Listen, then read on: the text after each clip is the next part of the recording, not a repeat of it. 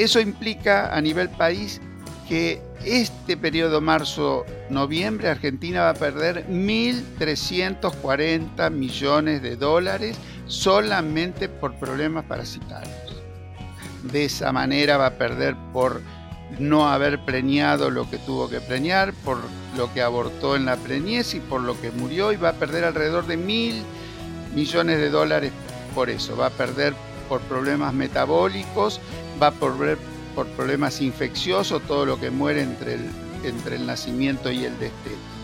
Eso nos va a llevar a que hoy Argentina pierde alrededor de 3.700 millones de dólares por problemas sanitarios.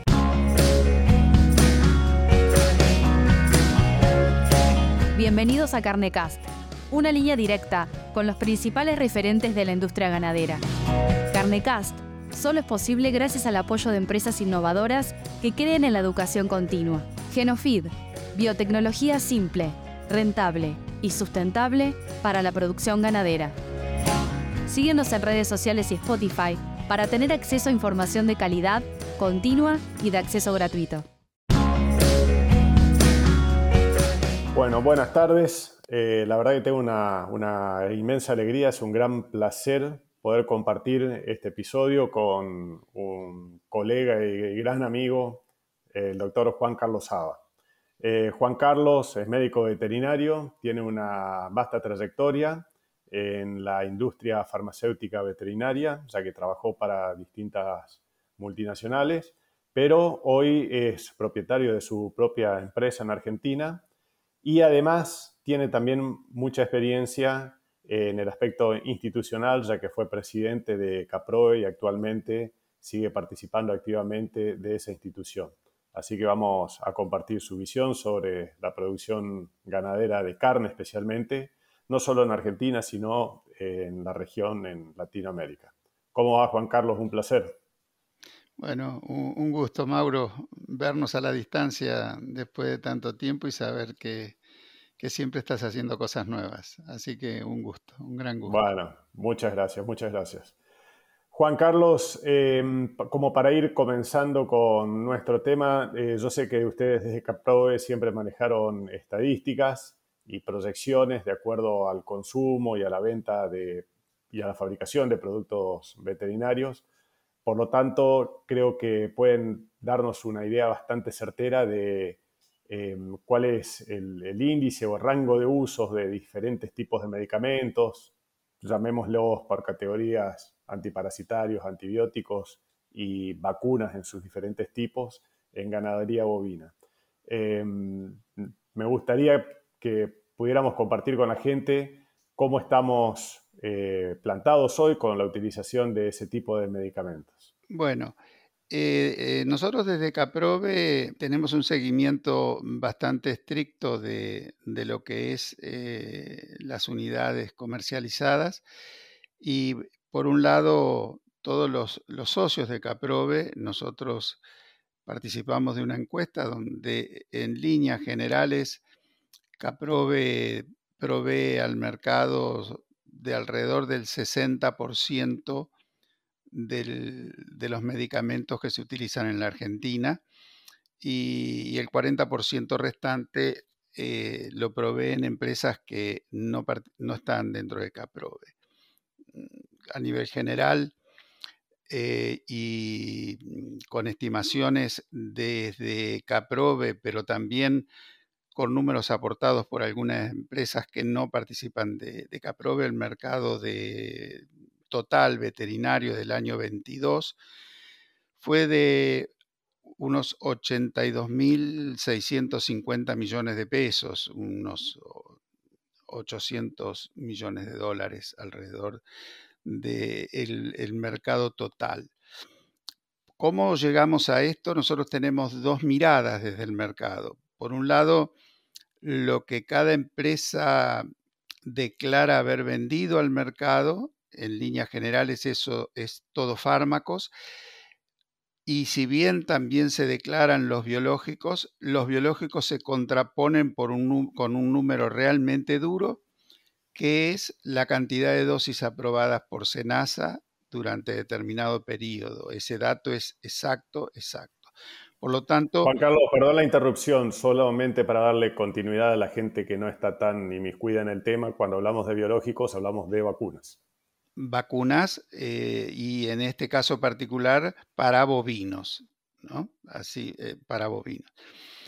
Eh, el análisis de estos números es, fácil contraponerlos contra lo que sería el, el número ideal, el potencial del mercado, en el cual nosotros le hacemos un plan sanitario al rodeo nacional, le hacemos a estos 54 millones de animales que es el stock de Argentina, le hacemos un plan sanitario medio y eso nos va a dar lo que se debería usar, ya sea de vacunas, ya sea de antiparasitarios o de mineralizantes, y si eso lo cotejamos, lo macheamos con lo que nosotros entregamos al mercado, con lo que nosotros comercializamos, nos va a dar en líneas generales el grado de medicalización que tiene la Argentina en el rodeo nacional.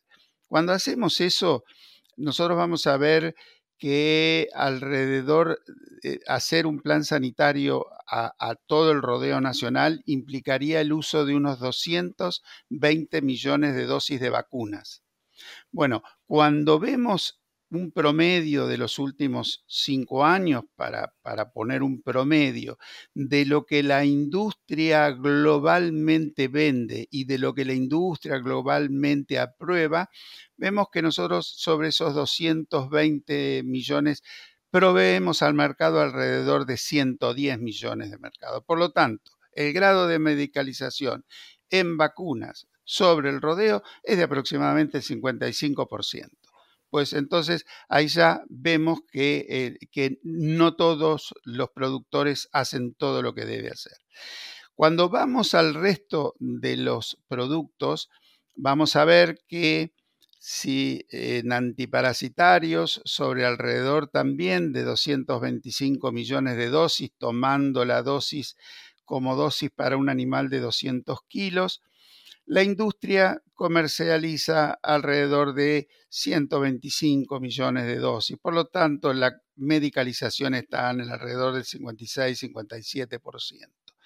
Pero después podemos desagregar eso y ver que si uno hiciese un plan sanitario correcto en la aplicación de antiparasitarios y que de manera aproximada se debería usar un tercio de levamisol para rotar las drogas y evitar la resistencia y que se debería usar otro tercio aproximado de benzimidazoles o los lechosos, los orales, femendazol, albendazol, y que la ivermectina se debería restringir al otro tercio, al otro 33%, para hacer una desparasitada ideal a lo largo del año en todos los animales, vemos que Argentina puntualmente usa alrededor del 85% de ivermectina, un 12% de benzimidazoles orales eh, y solamente un 7,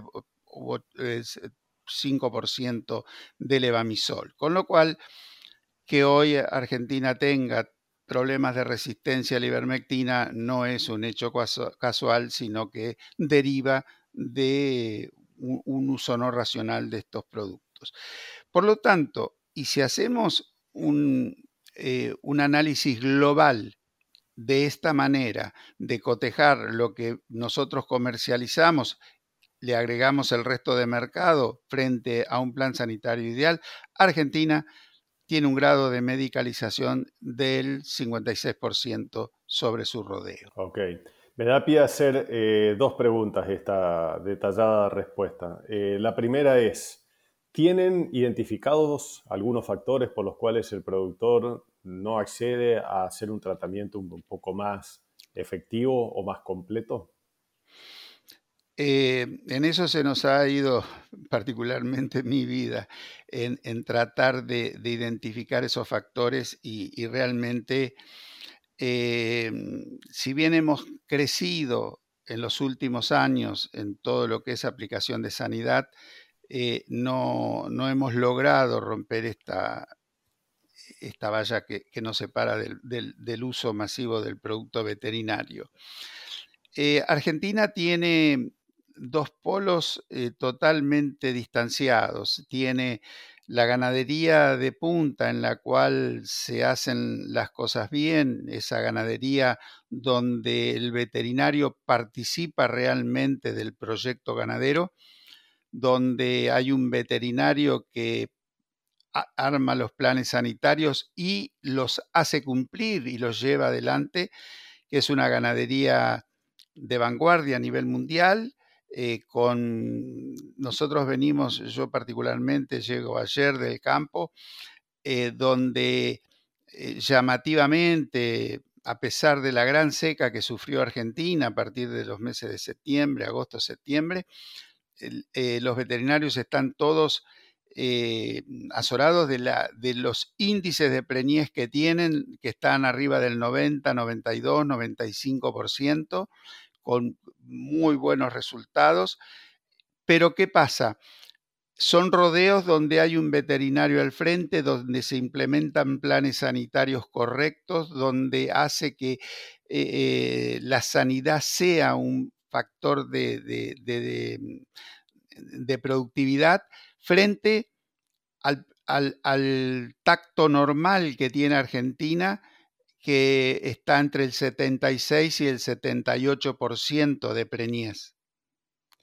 Esa, esa, gran distancia se debe a este famoso índice de medicalización de que solamente el 55% eh, hace las cosas bien.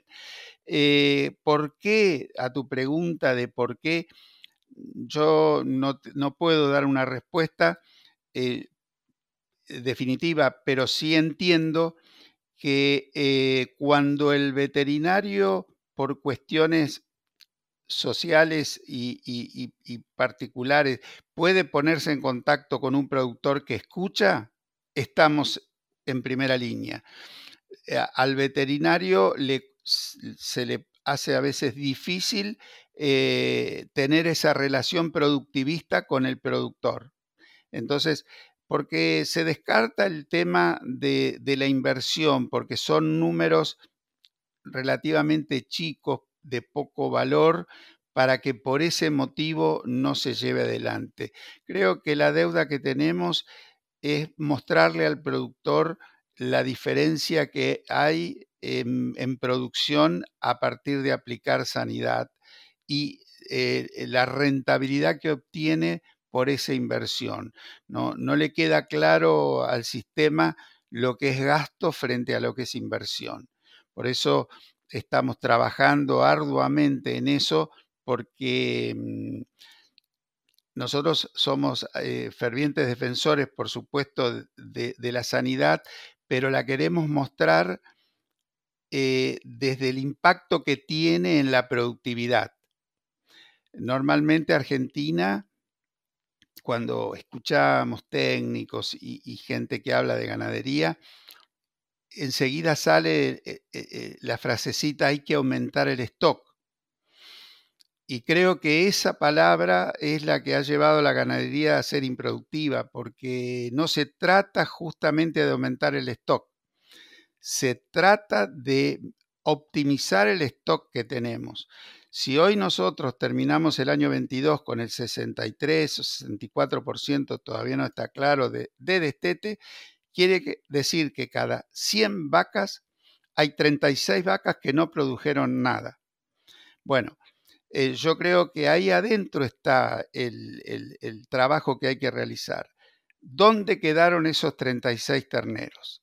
¿Dónde quedaron esos 36 terneros? Y desde Caprove eh, en un trabajo que hemos hecho en un foro de sanidad que tratamos de aunar criterios. Eh, trabajamos sobre eso justamente para dar respuesta a esa pregunta. ¿Dónde quedan los terneros que no se producen? Y, Argentina, Argentina en particular, de cada 100 vacas que entran a servicio, de promedio, preña 78 vacas. O sea que hay 22 vacas que no se preñan.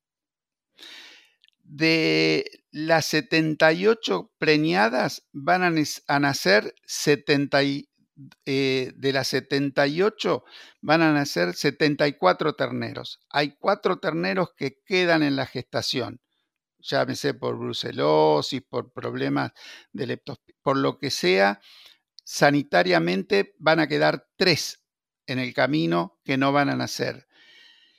Y de los 74 nacidos, se van a destetar 63, o sea que hay nueve que van a quedar en el camino. ¿Qué mostramos nosotros? Que de, los 22 que no nacen, los viejos trabajos del INTA indicaban que ya 8 no nacen por sanidad. De los 4 que quedan en la preñez, 3 quedan por sanidad. Y los 9 quedan todos por problemas de diarreas y, y neumonías, quedan todos por sanidad. Por lo tanto, de cada 100 vacas que hay 36 terneros que no nacen, bueno, 20 terneros no nacen por sanidad. Y eso es muy fuerte. Sí, justamente iba a decir eso, que es impactante ver los números desglosados, porque cuando uno se imagina que puede haber cosas que son más complicadas, en realidad eh, cuenta con los, las herramientas como para poder o solucionarlas o incluso más aún prevenirlas. Genofid desarrolla, produce y comercializa soluciones biotecnológicas aplicadas a la nutrición de rumiantes, basadas en nuestro modelo SIPNIR. Ahora, Juan Carlos, antes de ir a la segunda pregunta que se desglosaba del tema inicial, voy a hacer un paréntesis y tengo eh, un comentario y una pregunta respecto de lo que acabamos de escuchar.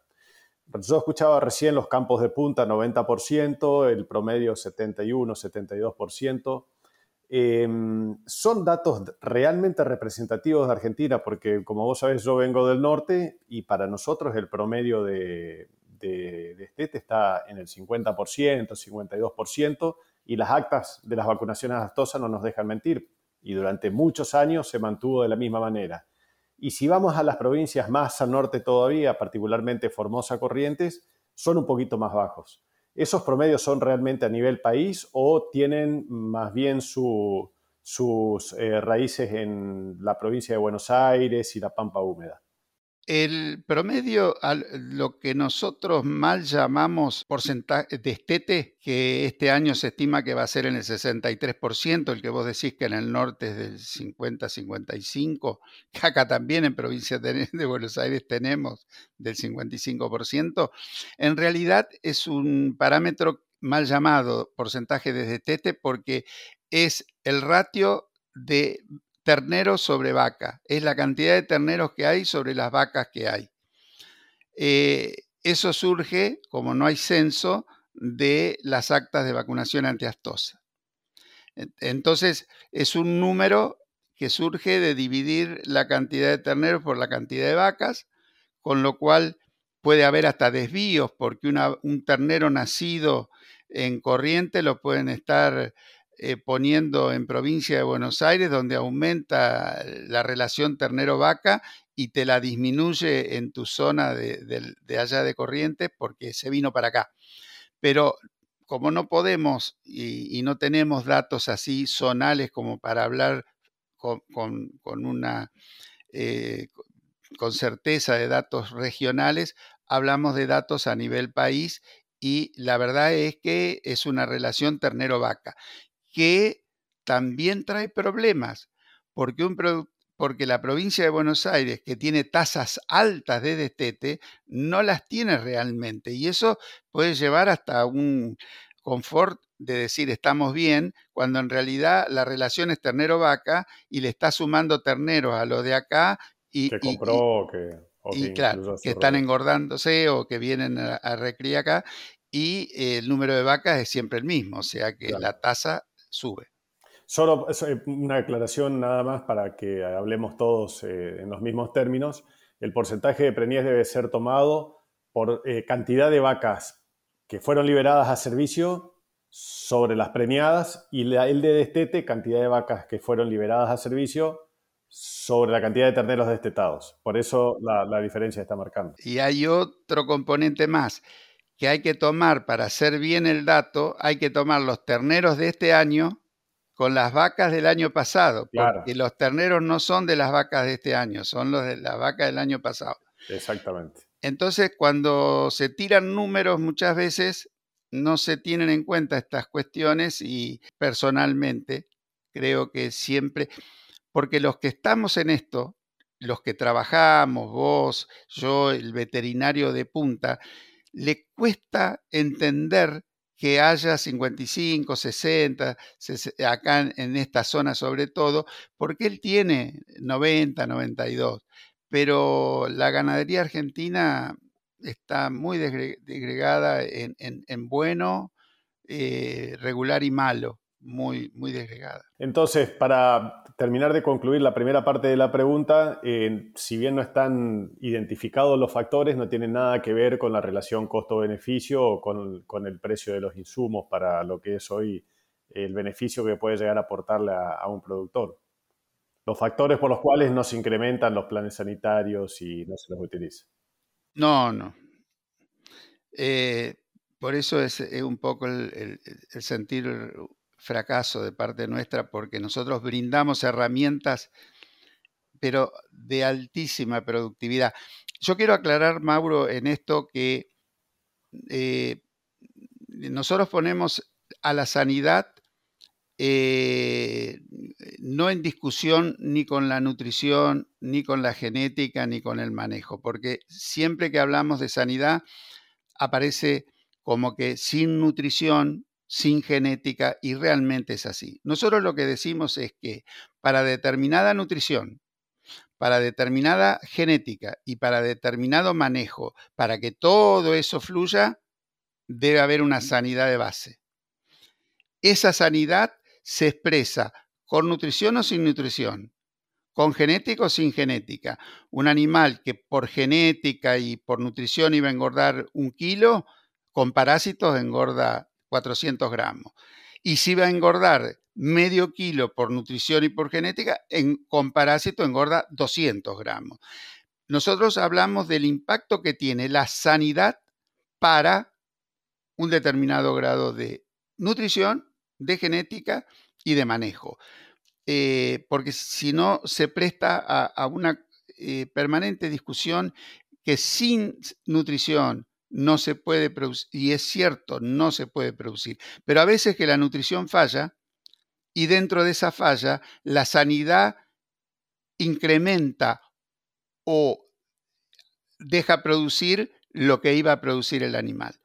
En cuanto a lo que vos decís, la evaluación de las pérdidas por parasitosis, calculá, Mauro, que hoy Argentina puso en marzo 15 millones de terneros en recría. Eh, esos, eh, esos, terneros, de acuerdo a, los trabajos de Fiel y de van a poner en juego 30 kilos de sí o no, 30 kilos más o 30 kilos menos por parásitos, solamente para cualquier nutrición y para cualquier genética. Van a poner eso en juego por parasitosis. Como Argentina desparasita aproximadamente el 50% de lo que debe hacer, se estima que de, de esos 30 kilos se van a perder 15 kilos. Eso implica a nivel país que este periodo marzo-noviembre Argentina va a perder 1.340 millones de dólares solamente por problemas parasitarios. De esa manera va a perder por no haber preñado lo que tuvo que preñar, por lo que abortó en la preñez y por lo que murió y va a perder alrededor de mil millones de dólares por eso. Va a perder por problemas metabólicos, va a perder por problemas infecciosos, todo lo que muere entre el, entre el nacimiento y el destete. Eso nos va a llevar a que hoy Argentina pierde alrededor de 3.700 millones de dólares por problemas sanitarios. Vamos a ver ¿Cómo podemos hacer para evitar eso? Por ahí los números son un poco, eh, no sé si, se entienden, ¿no? Pero nos quedamos con esto de los 3.700. Hoy Argentina, un productor, pone 8 dólares con 40 por animal y por año en productos veterinarios, no tacto, no asistencia veterinaria, 8 dólares con 40. De esos 8 dólares con 40, 5 dólares con 40 los usa en medicina preventiva. vacunas, antiparasitarios, eh, mineralizantes, cuando en realidad debería usar 10 dólares con 20 para hacer todo perfecto. De ahí nace también el índice aquel de, medicalización que lo, lo, cruzamos por lo económico, por las dosis usadas. Eso nos llevaría a que la inversión extra que debería hacer el productor son 245 millones de dólares. O sea, el sistema debería eh, usar herramientas por 245 millones de dólares. Acordémonos que el mercado es de alrededor de 800 millones de dólares, ¿no? Pero bueno, usaría... Esos 240 millones de, dólares irían contra los 3.800 millones de dólares de pérdida. Hagamos la cuenta que querramos hacer porque no vamos a evitar el 100% de la pérdida de ninguna manera, pero achiquemos la pérdida un 50%, o sea, que nos queden 1.700 millones de dólares. Bueno, eh, cada dólar invertido en sanidad extra nos va a redituar 8 dólares de rentabilidad extra. Esa pregunta tuya de si la inversión en sanidad es redituable, bueno, en esos rangos estamos hablando de que un dólar... No resiste análisis. No, no. es increíble. Por eso, por eso también la pregunta de cuál es el motivo por el cual eh, el productor en general no termina de armar un plan sanitario acorde, sin que sea algo espectacular, pero por lo menos completo para evitar ese tipo de pérdidas. La verdad que son números que yo no los tenía actualizados y es como que la brecha es cada vez más grande, ¿no? Sí, eh, esto tiene, digamos, como toda, eh, como toda premisa hay que, tiene que tener alguna parte de comprobación. El, el 10% de la ganadería argentina que está en manos de, o sea, el, 10% de los productores que tiene el 55% de la ganadería está en estos valores.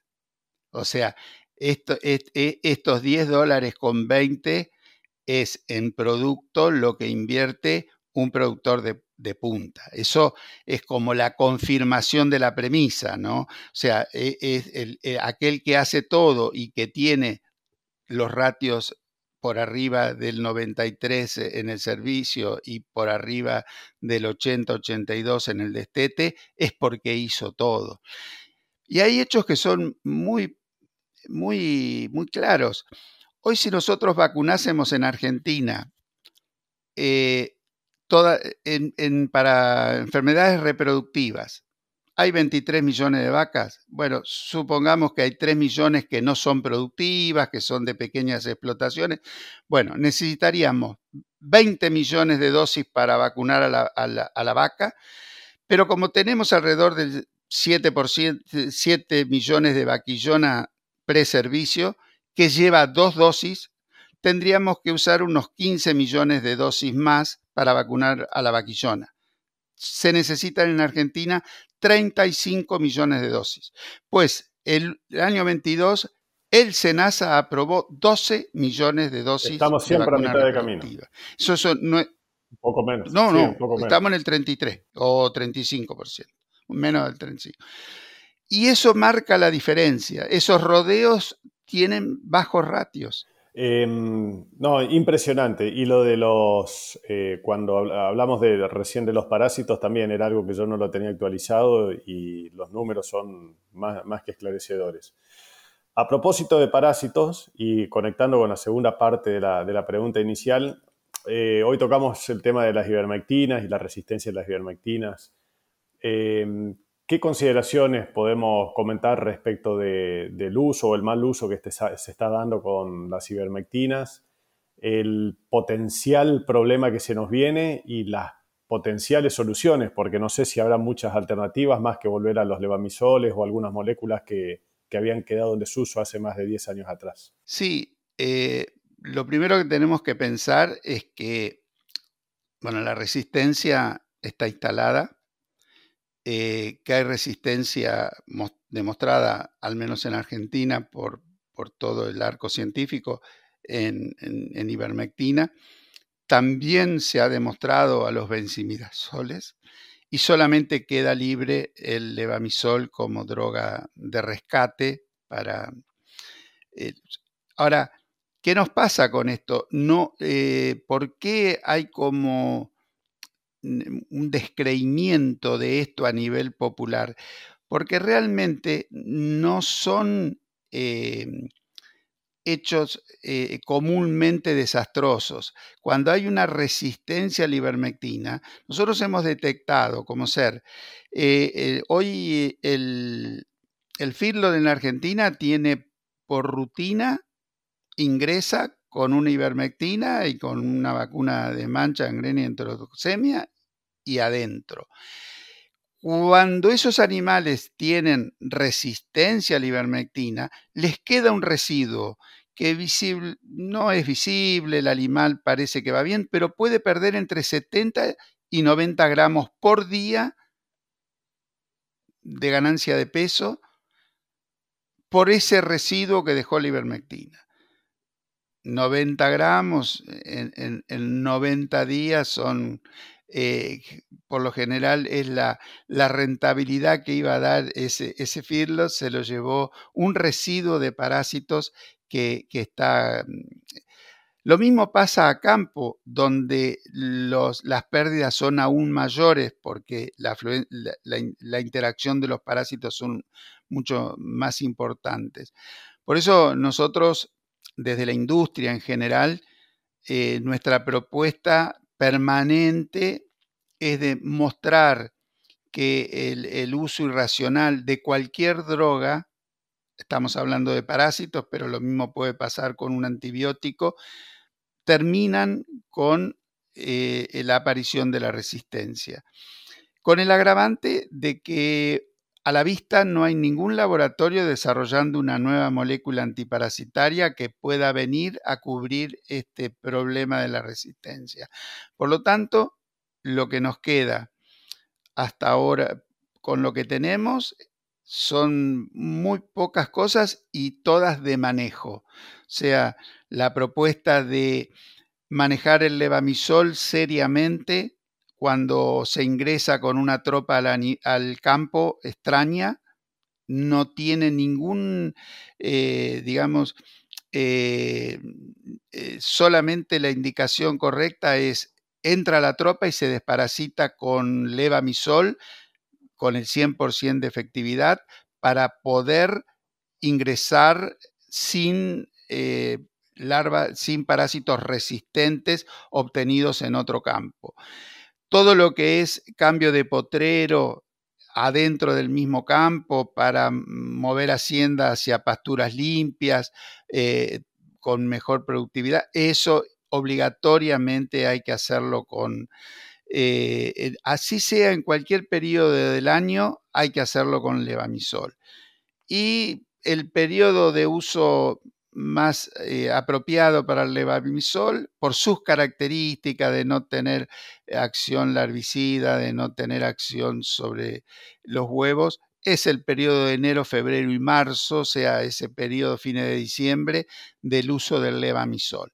Eh, esa es la propuesta básicamente de la industria para luego ir a una segunda desparasitada, eh, ya sea de acuerdo a las condiciones con un benzimidazol, un lechoso, una toma blanca o el rico vendazol que es inyectable pero sigue siendo eh, un, lechoso.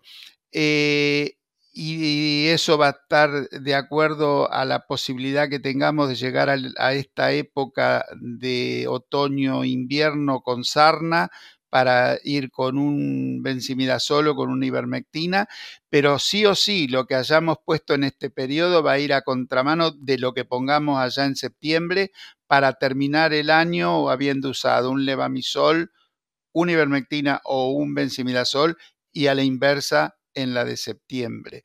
Esto es, eh, es fundamental para lograr que una droga mate al parásito resistente a la otra, que por lo general no hay entrecruzamiento en que el que es resistente a la IBER sea un benzimidazol.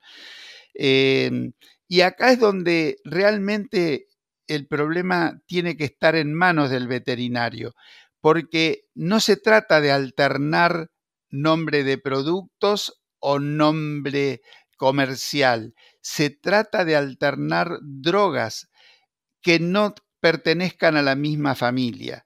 Hay veces que uno cambia un femendazol porque había usado femendazol y, usa un albendazol. Es lo mismo porque la resistencia se instala de la misma manera. Una ivermectina al 1% cambiada por una al 315 es lo mismo, porque es ivermectina. Por lo tanto, en, estos temas es necesario la, presencia del, veterinario estando en el potrero. hemos perdido en Argentina al menos eh, eh, eh, algo que supimos tener, que es la, el seguimiento por HPG, para realmente a través de ese seguimiento hacer un correcto diagnóstico y que la indicación sea precisa. ¿no? Hay veces que, que una lluvia eh, puede acelerar la necesidad de desparasitar y una seca atrasar esa necesidad. Y eso te lo canta el animal a través del HPG, ¿no? Em, una sola aclaración para la audiencia, el HPG es la sigla de huevos por gramo, que es el análisis más directo, más barato y más al alcance de cualquiera para saber si el animal tiene o no parásitos. Entonces, hay un buen diagnóstico de saber qué cantidad y qué tipo de parásitos está actuando va a ser mucho más efectivo el tratamiento. Ahora, respecto de esto, tengo otra preguntita más, ya que hablamos de los levamisoles y de la carencia de efecto ovicida, porque si hay una sola contra muy chiquita y tiene el levamisol, es que no tiene efecto ovicida. Eh, ¿Siguen manejando el consejo de esperar los tiempos de descarga en corral antes de volver a alargar los animales? Por, explico para la audiencia en general, ya que este medicamento no mata los huevos de los parásitos, Antiguamente se esperaba que los parásitos a través de la defecación descarguen esos huevos que son resistentes y que no murieron en el corral antes de largarlos al potrero o al campo para no contaminar los lotes donde van a ir a comer otros animales después. ¿Ese concepto se sigue manejando? Eh, eh, sí, es nuestra propuesta, ¿no? La, gran como ser, eh, si arrancamos por los benzimidazoles que tienen efecto ovicida, eh, los que tienen, porque no, no todo, el albendazol comienza a tener efecto vicida y el que realmente tiene es el FEN y el ocfendazol. Em, ese efecto, eh, eh, el uso del antiparasitario puede alterar la eficacia del antiparasitario. Los benzimidazoles deben ser dados con el animal con el rumen lleno para que la pequeña dosis de, 15, 20, 50 centímetros se distribuya en todo el contenido ruminal y de ahí empiece a absorberse porque el efecto se va a dar a lo largo de las horas. Estamos hablando de eh, aplicaciones orales o intrarruminales de lechosos, para diferenciarlos de los levamisoles porque a veces los nombres son parecidos y generan confusión. Sí. Eh, entonces, hay veces que una forma de manejo es em, encerrar, a la, encerrar a la tarde, a la nochecita, para que al otro día el animal esté bien vacío, darle el oral, la toma y largarlo al campo. Ahí los orales no funcionan bien porque lo que hay que hacer es al revés. Extraerlos a la mañana después que comieron, ya que a la madrugada empezaron a comer, bien llenos de parasitarlos y ahí sí dejarlos hasta la noche encerrados en el corral para que haga lo que vos decías, Mauro, de que en la bosta los huevos ya empiecen a salir muertos y que cuando vaya a la pastura nueva no le ponga huevos eh, fértiles. Entonces, hay que traer a la mañana, desparasitar y dejarlos encerrados.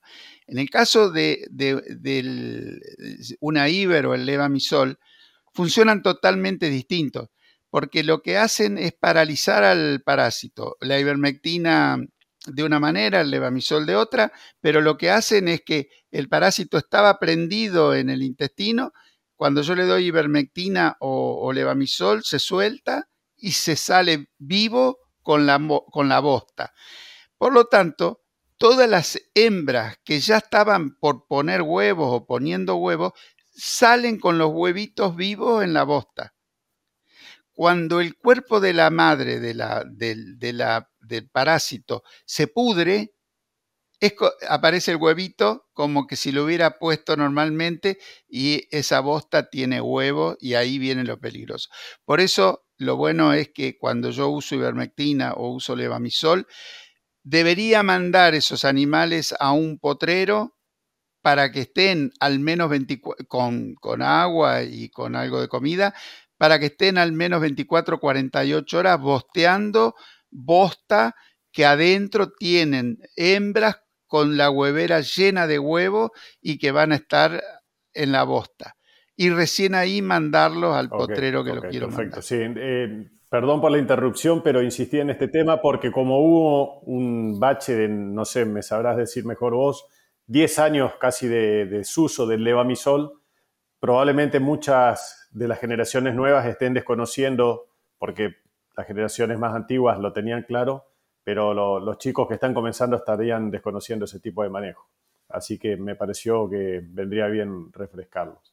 Juan Carlos, ¿cuáles son eh, a la realidad de hoy eh, los aspectos sanitarios a los que sí el productor le presta atención? ¿Cuáles son las enfermedades que más les preocupa y contra las cuales vacuna o aplica determinados medicamentos? Al margen de las que son obligatorias, ¿no? Sí, eh, te diría que, las realmente respetadas son las obligatorias, porque a tal punto como ser que, que mientras carbunclo no fue obligatorio en, la provincia de Santa Fe y en Buenos Aires, se fabricaban alrededor de 22 millones, 23 millones de dosis y, bueno, cuando se hizo obligatorio en Santa Fe pasamos de los 32 millones de dosis. O sea que la obligatoriedad lamentablemente pone eh, fuerza al cumplimiento de los planes sanitarios. En una vacuna como carbunclo, que encima es barata, es una zoonosis que mata al ser humano. Muy eficiente. Y que con un animal que se... Oh, con un animal que se muera de carbunclo pagas 10 años de, evitando que se muera un animal, pagas 10 años de vacunación. Em, he salido de, esas patologías obligatorias, te diría que, eh, que, hay un rango muy amplio de, de, patologías cubiertas y que tienen que ver mucho con las zonas. En una zona de carencia de cobre, eh, evidente, el cobre es eh, un, producto usado para, la hipocuprosis de manera permanente. Pero cuando esa carencia está presente pero no es evidente, ya el productor no lo usa porque no lo ve.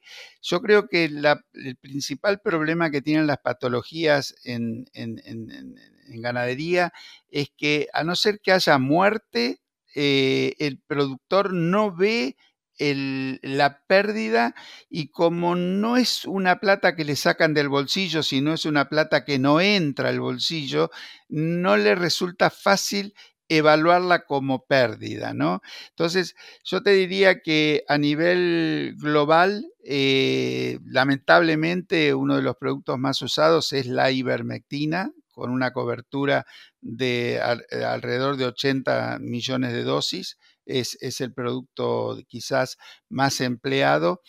Eh, la parte, mm, de acuerdo a, cada sector de la ganadería, en la parte de feedlot, las vacunas eh, de clostridiales son usadas eh, en el 100% y en la cría te diría que no es del 100%, pero, pero está arriba del 75% de cobertura en las mm, vacunas clostridiales.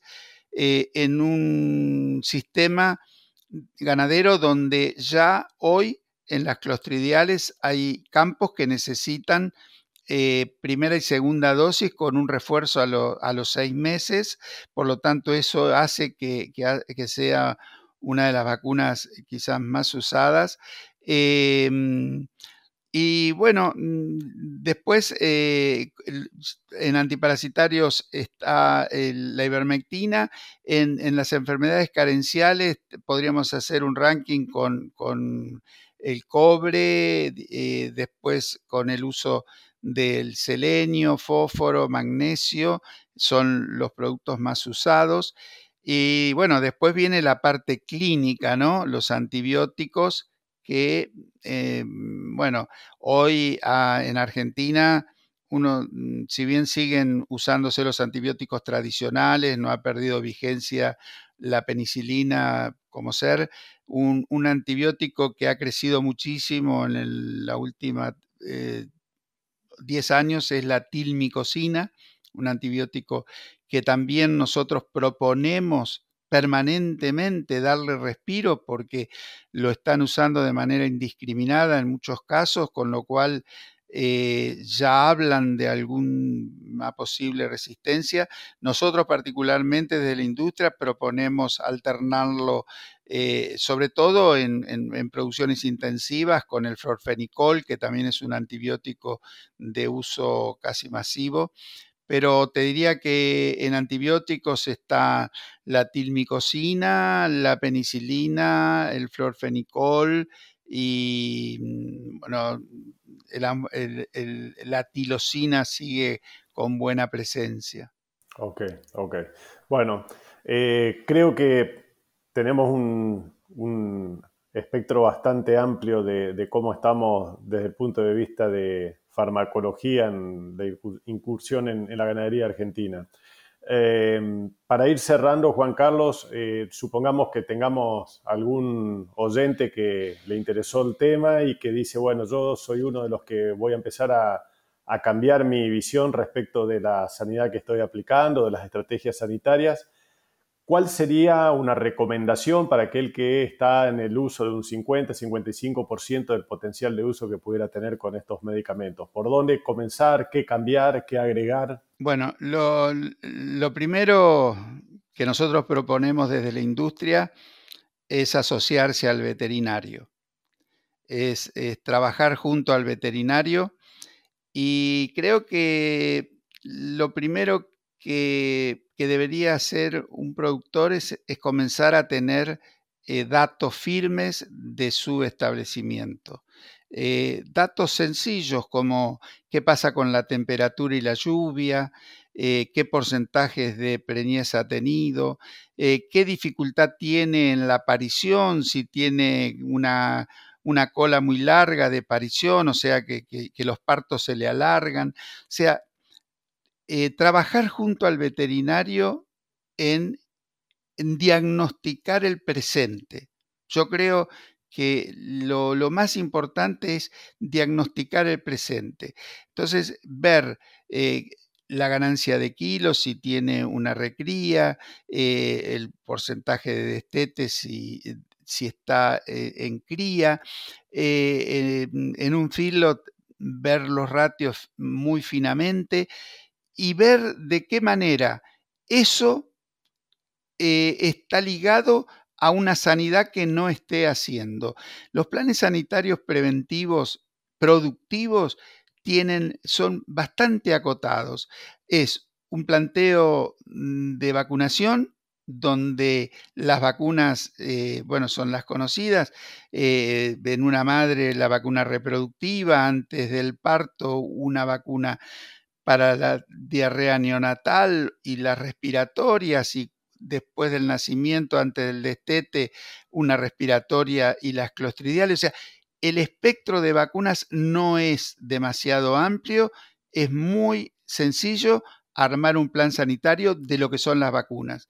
Y luego pasar a los antiparasitarios con un plan muy concreto donde se analice la resistencia y se vea eh, la incidencia de los parásitos a través del conteo de huevos, como vos bien dijiste, ¿no?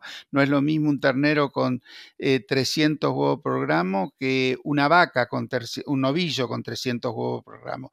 Al novillo con 300 huevos por gramo no le va a generar ninguna pérdida y en el ternero de recría vamos a perder fortuna. Por lo tanto, ese, ese seguimiento con el veterinario de lo que está pasando eh, y en los minerales eh, es tener conocimiento de esa región, de esa zona, qué es lo que tiene de carencias y suplirlas a través ya sea del medicamento inyectable o si es más grave que eso, como en tu zona, a través de la provisión de, estos elementos en, la comida.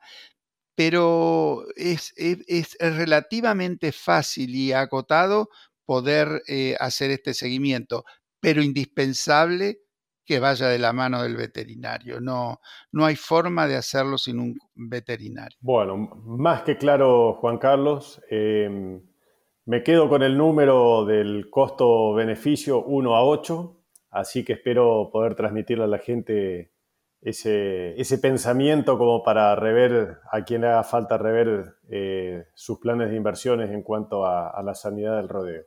Juan Carlos, muchas gracias. Vamos a seguir en contacto igualmente y bueno, espero que nos veamos a la brevedad, calculo que en 45 o 60 días. Bueno, Mauro, un gusto haber compartido esto contigo. Espero que a quien escuche esto por lo menos le despierte el interés de ir a hablar con su veterinario y decirle, che, es cierto lo que dijo un tipo y que junto con el veterinario, y por supuesto que estamos dispuestos a, interactuar con ese veterinario o ese productor que quiera eh, hablar con nosotros también. Nosotros lo hacemos a través del veterinario, pero un abrazo Mauro, gracias por todo y como siempre un gusto compartir. No, el gusto es mío, muchas gracias. Hasta luego. Hasta luego. Si te gustó este episodio, no dejes de compartirlo con otros profesionales para que más personas puedan tener acceso a la palabra de los principales referentes de la industria ganadera.